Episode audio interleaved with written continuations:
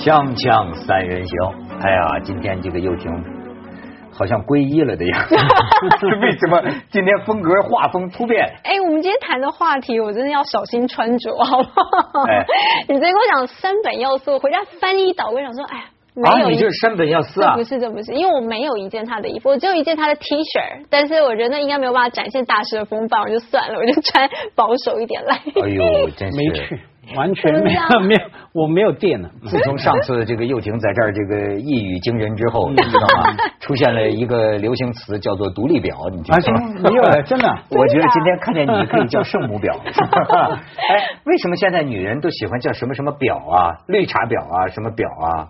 是从贝曲那个字过来的？应该是。是吧？哦，是这个意思啊？对哎呦，那真对不起啊。不好的意思嗯嗯，那真对不起啊，你就不是表啊，你是有些啊，就是他设计手表的嘛，啊，对对对也是手表的表，哎是那个难听的表。对设计，我跟你说，现在有一种表叫山本耀司表，山本耀司在中国朋友圈里可以说有一种鸡汤叫山本耀司鸡汤，就是哎，但是慢慢的，我对山本耀司他那个日语是怎么叫呢？有吉哈马。吉哈马，嗯，是不是？是不是？不叫 Yama Yamamoto 有机 Yamamoto 有吉 Yamamoto，有吉 Yamamoto。哎，这个人对我有一种吸引力、嗯啊，就是你可以看看他的这个照片啊，日本的著名的啊时装设计大师，他这个最经典的就是黑色啊。而且他是这个人，还是跟北野武啊什么有合作呀，关系非常好。你再看下边，你看这是他的这个风格啊，山本耀司的这个设计，哎，这是山本耀司，呃呃，这个再看，这是他的他喜欢的猫，本钥匙是也也也也是黑的，是吧？哎，他的这个往往往下看，他的生活猫呃是狗啊他的起居啊，起居，山本耀司这把椅子啊，山本耀司的这个设计，哎，再看就是他这个工作完了，牵着他的狗，就像个败犬一样回去了，是吧？山本耀司很有意思，哎也出了一些书，对吧？家辉，你对他有认识吗？我知道大名，我就穿这个是三本寿司，呃 找了半天。我本来今天里面还穿黑色的，还找一件黑外套装它。对对可是后来在镜子前面看了半小时，没有半点像，我就算了。哎，女女人喜欢山本耀司吗？不好驾驭他的衣服，因为他的衣服对我来说，她就比较大，就是因为她不是。根据你的线条的，就是它不是根据女生身材线条，它比较讲求独立，所以它就是很直线，或者甚至是比较立体的一个一个穿着，所以我就觉得我没有办法太驾驭它，好像一个女生要某一种特殊气质，我觉得才可以穿着哎。黑色。我我就比较喜欢他同期的三泽医生啊，三宅医生。三宅医生。因为我们那时候看谁穿呢？那个梅艳芳，啊。还有那一期啊，那个年代梅艳芳、张国荣哈，他们开始啊出来说带出他服装，我还记得我们在家里看电视哈。介绍三怎么读？山宅医生宅医生哈，第一个名字我们觉得很奇怪嘛，嗯什么一生一世什么哈，然后呢最好玩是说其中一个美学是很皱嘛，那是对对对对对它用的料很皱。我还记得我妈妈坐在旁边看那个电视说，该威了，该威应该怎么讲呢？这是广东话助语词啊，嗯这等于是老天呐、呃呃惨不忍睹的央公啊啊央公对差不多哈。怎么会皱成这样霉运就敢穿出来啊？梅艳芳什么？我印象非常深刻。可是那时候呢，越是长辈看不起的东西，我们越喜欢嘛。嗯可是觉得很贵、很遥远的东西。后来有一次在日本，又是买了几件他的衣服，可是是二手的，也是穿不起来了。因为你穿皱的呢，本身架子又够又挺，我们这种驼背的那个穿不起来。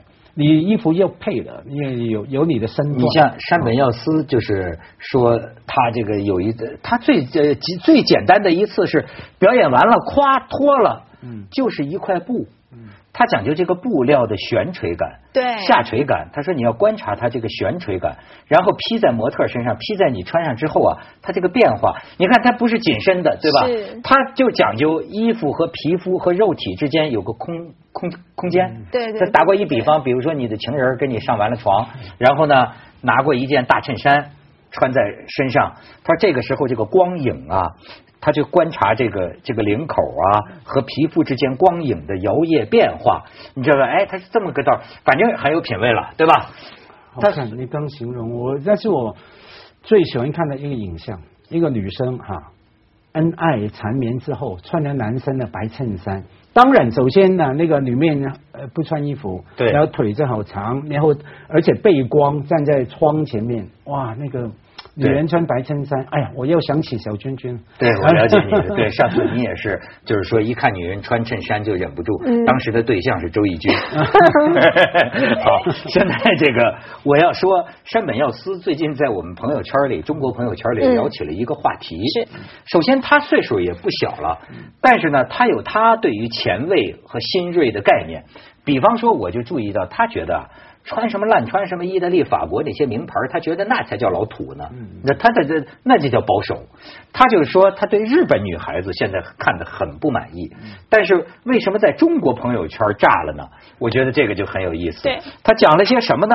哎，甚至我就说啊，都可以打出字幕来，我们来来来看看山本耀司的警示。他是说，这次有点过激了啊。他说啊，这个我要给这个年轻人一拳。有一种只有在日本发生的特殊现象，那就是被叫做大小姐的这种人，或者是靠着父母援助生活的年轻人，他们都穿着世界级的高级名牌。欧美的年轻人是绝不会穿这种昂贵衣服的。欧美的年轻人能用二手店或者跳蚤市场买来的便宜衣服，就能把自己打扮的非常有型。大部分的衣服都只有两三千日元就能买来，我觉得这才是年轻人特有的帅气。嗯，再看下边。为什么日本的年轻姑娘会有这样不可一世的姿态呢？我指的是这些十六岁左右到二十二岁左右的小姑娘。要让我说，这些女孩从高二、高三开始就已经是一副娼妓面孔了。再往下看，说的夸张点，日本的年轻女孩全都是妓，她们不是为生活所迫不得不为娼的女人，而是纯粹为了玩乐而为之的卖春。为什么要说它恶劣？因为日本的社会容忍了这种用年轻的魅力偶尔来换点钱的整体氛围，因此作为有钱人象征的时装，用潮流名牌来压垮了日本。你们能理解他讲的这个牢骚吗？可以，可是让十六到二十二岁的女孩子来背这个。会会不会太沉重？你应该是说这个社会风气为什么鼓励了这些女孩子？而日本的社会风气，我认为在日本来说应该是男人来主导的吧，所以他应该批评的是男人啊，他怎么会批评十六到二十二岁的女孩子呢？呃，对呀、呃，他这没放过男人呢，他是说的，就是说他就是说啊他把女人骂的比较难听哦。他对他就说啊，这个这种女孩啊，就是叫嚷着名牌名牌，一路追到意大利的也大有人在，甚至还有人为为了买 A 货跑去香港，对吧？他说，如果是呃阿姨。买什么消奢侈品，我还能理解，为什么年轻人也这么做呢？他认为只有在日，这这我认为这是只有在日本才会发生的特殊现象。其实我可以告诉他，在中国更厉害。然后他说，这种女孩，我不觉得她们是女人，是愚蠢的小女孩，她们被宠坏了吧？觉得年轻就了不起，年轻就最伟大。什么我又年轻又貌美，你一定想约吧？他们的脸上就这么写着。嗯他说，对于过了二十五岁的女人，就侮辱性的以欧巴桑称之。这居然也被我们的社会默许了。你看他这儿说了，这就是因为日本的男人们觉得这种小女孩是鲜肉。新鲜、肉感、性感、嫩，就是可爱啊，所以才把他们轰的、哄的七荤八素、不辨方向，不知道自己是谁。因为我我我作为写评论那么久的人呢，是觉得说他这个呃做这种评论哈、他非常危险的、当然，因为他是名人，假如是普通人做，就被骂死了。他名人无所谓，一般要比较安全的，要加某些日本女孩，某些十六到二十二岁。啊，有不同的人类嘛，不同的人种嘛，哈，他不能这样一棍打死。好，就算是他一棍打死这样，就像刚又婷提呃，其实暗示的非常男人的观点嘛，他去 condemn，他去责备这些女生，那我觉得这是非呃非常父权的看法。好，就算当我们不是说鼓励女生往这个方向走哈。那第一个是说，当然不仅是日本，不仅在中国、香港，在 New York、Paris 啊，大城市伦敦都有这样的一群的女生嘛，看着时装杂志杂志长大，家里可能有些钱，给他追逐名牌等等等等哈。可是说，就算是这样，他们有这种权利啊，为什么你要我把他们脸上的笑容解释为啊？我怎么样？你想约吗？等于是说也暗示你要不要跟我上床？我有呃这把人家看成放在一个那么淫乱的框架里面看哈。那我觉得他这个日日本人嘛，我们知道日本人看的世界蛮蛮奇怪的哈。我是觉得，假如我是作为一个女人，特别是日日本的女人啊，听了这些话非常不舒服的。我为什么没有这样打扮的权利？他这种说话有点像嗯一些警察哈，以前发生过嘛？去年在纽约有个女生被强暴，然后那个警官，美国的警官就说：“活该啊，她穿迷你裙出门啊，她为什么不自我检点呢？嗯那么晚穿迷你裙出门，哎，这是他的权利啊！你不能说暗示他说他在交换人家来强暴我，你不能这样说。是啊，但是呢，他作为这个时装设计师啊，我觉得他可能关心的是审美。对我，我在想这样，就是企我企图从他这个比较直接的话里面去了解他到底想告诉大家什么。我我昨天想到的就是说，我看完了以后，我想着，对他可能告诉大家，我们的审美变得很单一跟很肤浅了。就是说，从以前我们可能尤其在中国，我们刚开始会觉得，好多人都把牌子 logo 越大放在身上越好。蛤蟆镜那种那这儿带着 标，对，就是好像你要放在身上才行。那大家会觉得这是一个很粗浅的一种审美。那我觉得他看的，因为他毕竟是日本人，所以他观察的是日本社会。那我有个朋友，他是一个外国人，然后他在日本啊、呃当律师哦。然后呢，他的孩子在日本出生，然后我就说，哎，那你在一个女孩，他他的小朋友是小女孩，我说一个小女孩在日本出生，应该会学很多东方的礼教，你会不会觉得她不会像西方的女孩子那样？就是比较自主，但他会有很多礼教，你应该会比较开心。然后他马上跟我讲说，no no no，我很担心的就是他在高中的时候他就去援交了，然后他就跟我讲，所以我就说，哦，这个白人他已经感觉到日本的社会，就是到了高中，他的女孩子就开始对钱很在乎。然后我就呃，他就说，因为他所接触，就他以一个成人男人的世界在日本工作的情况，他认为日本的女孩子是比较拜金的，所以我想他是反映出日本现在就可能这个这种社会现象一直都没有削弱过，反而有增强的趋势。但是我就觉得山本大师真是高标准严要求啊！以我在东京、京都街头看到的，嗯我觉得日本的年轻人一个一个都很有型啊，从衣着到发型啊，我我们没法比呀、锵锵三人行广告之后见。所以你看，他实际上批判的，我觉得是时代的审美。我觉得我很能想象，像山本老师这样的，他肯定觉得目今天的世界就是恶俗到历历历史上的顶峰。但是你看他的标准，他说现在这个世界就是一个恶趣味的时代。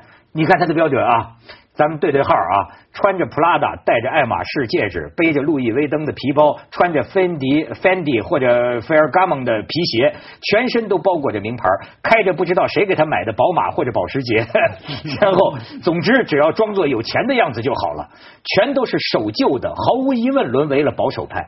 你看，他认为这种是守旧的，是是是保守派，不是前卫。只要装作有钱的样子就好了。这种恶趣味在今天的日本已经弥漫成了一种难以遏制的风气，这就是病。这就是那山本耀司老师应该把他衣服价钱便宜一些，这样我们也才可以有心。我唯一买不起，我想说他的衣服一件这么贵，我怎么买得了哎，不是？他说的这个我倒有共鸣。我在呃这个，比如说在德国也好，或者在在呃有美国呃的街头啊，就是啊，小孩子。就是二手店跳蚤市场买的，嗯真的几百块钱的衬衫牛仔裤，人家就很很帅啊！我特能理解他这个，就是呃，包括你记得你看过一个电影吗？叫《阿黛尔》。哎，这就是我呃是应该拍的是法国吧？法国的这种上中学的一个小女生，平常你看她让我觉得他们的注意力不在穿着。中学女在一个气质中学生嘛，就是穿个牛仔裤干嘛？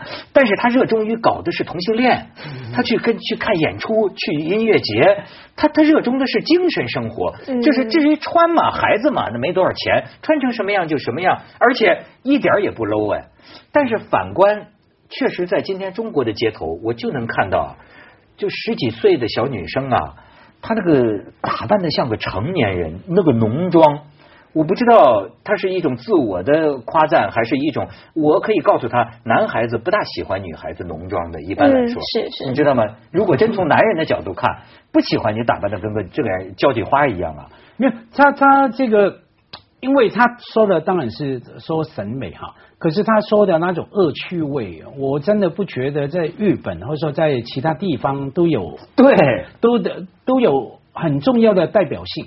因为在每个城市，我们都看到一些年轻人哈，他那个那个打扮的很有创意，或者说就穿很便宜的衣服。像他说那一段话非常对的哈，买两三千元的就可以穿得很漂亮。年轻人就跟那句英文一一样嘛，You can get away with anything，就是说你那么年轻，你穿什么都可以的。对，你的青春就就就这是美哈，嗯这样子，我们都看到有那些人啊。可是重点是说，为什么那些创意、那些人的搭配、那些人的那么美的力量没有办法发展出来？因为假如你不断说这个恶趣味的话，哈，不同年代的地方都是这样有出现这一群。嗯你去 condemn 那个去责备那个恶趣味是其实没有什么作用的。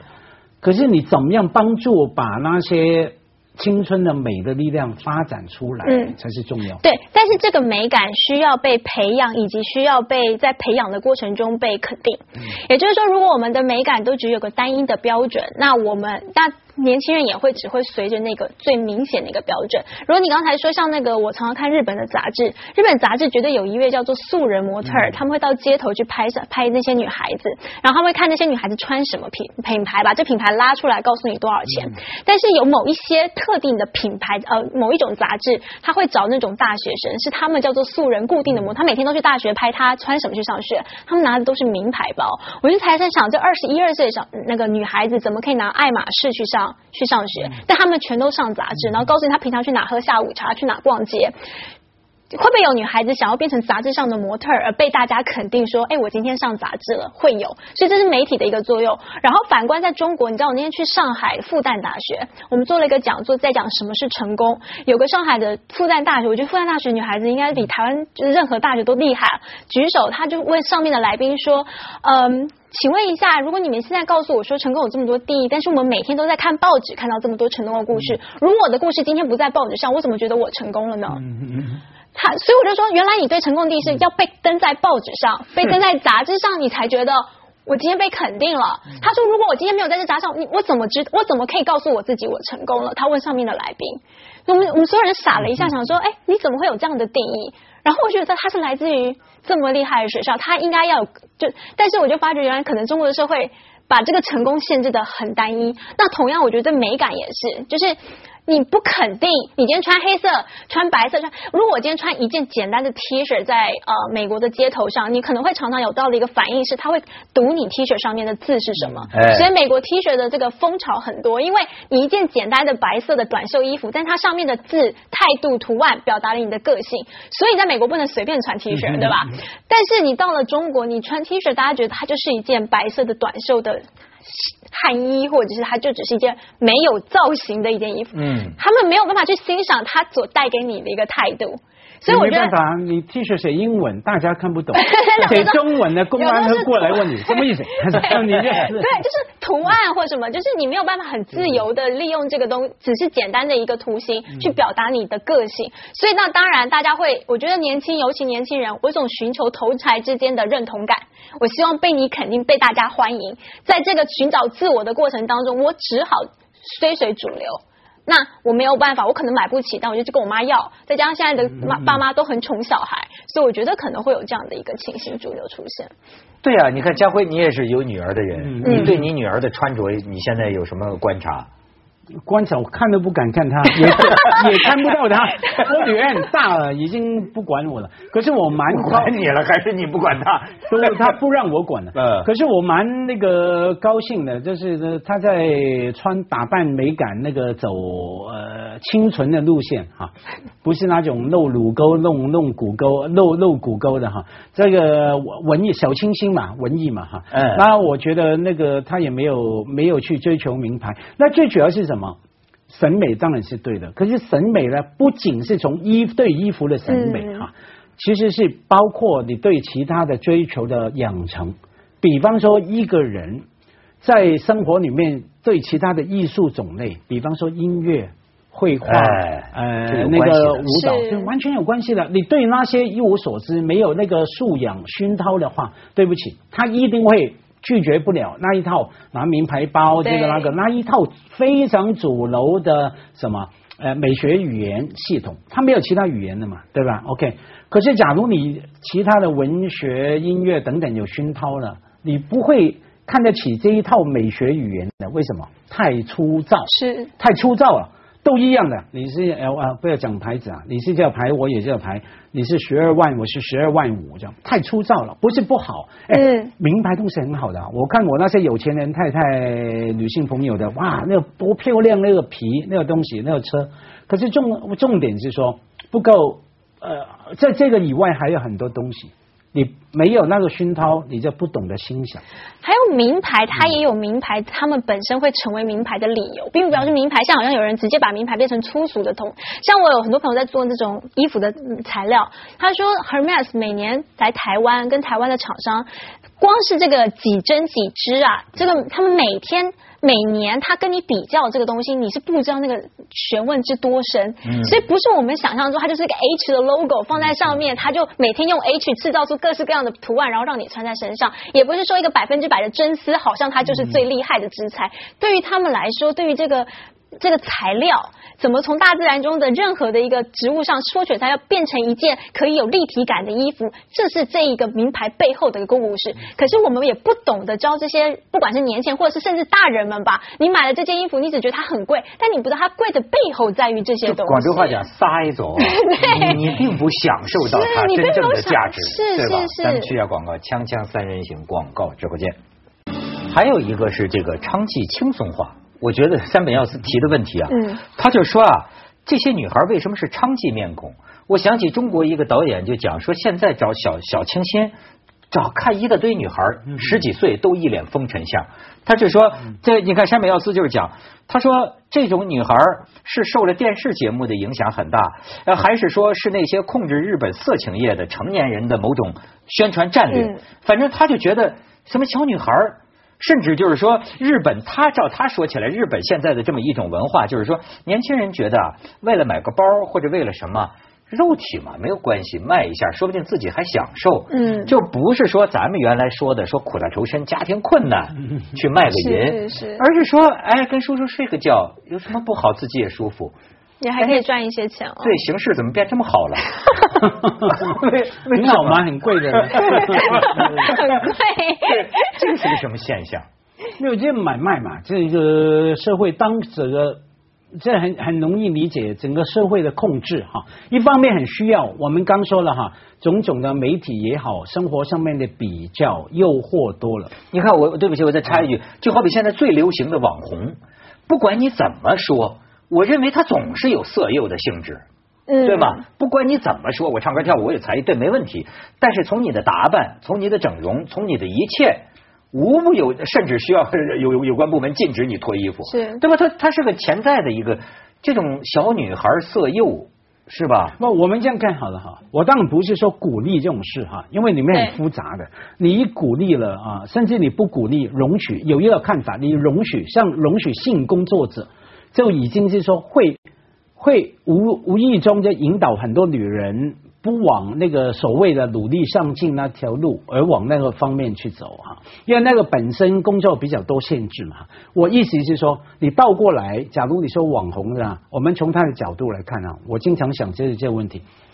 据说做网红，我记得是你们节目你们启蒙我的嘛，我那时候不知道什么女女主播，那一个月有十万二十万收入的，是啊是啊，我就想，假如一个女生啊有机会说，哎，要不要当女主播？OK，她的选择两个，我要，就像你说，好像有点色情的味道等等，可是基本上是安全的，对呀。OK，我一个月可能是十万，别说十万了，五万。OK，我不要，我今天可能去一个。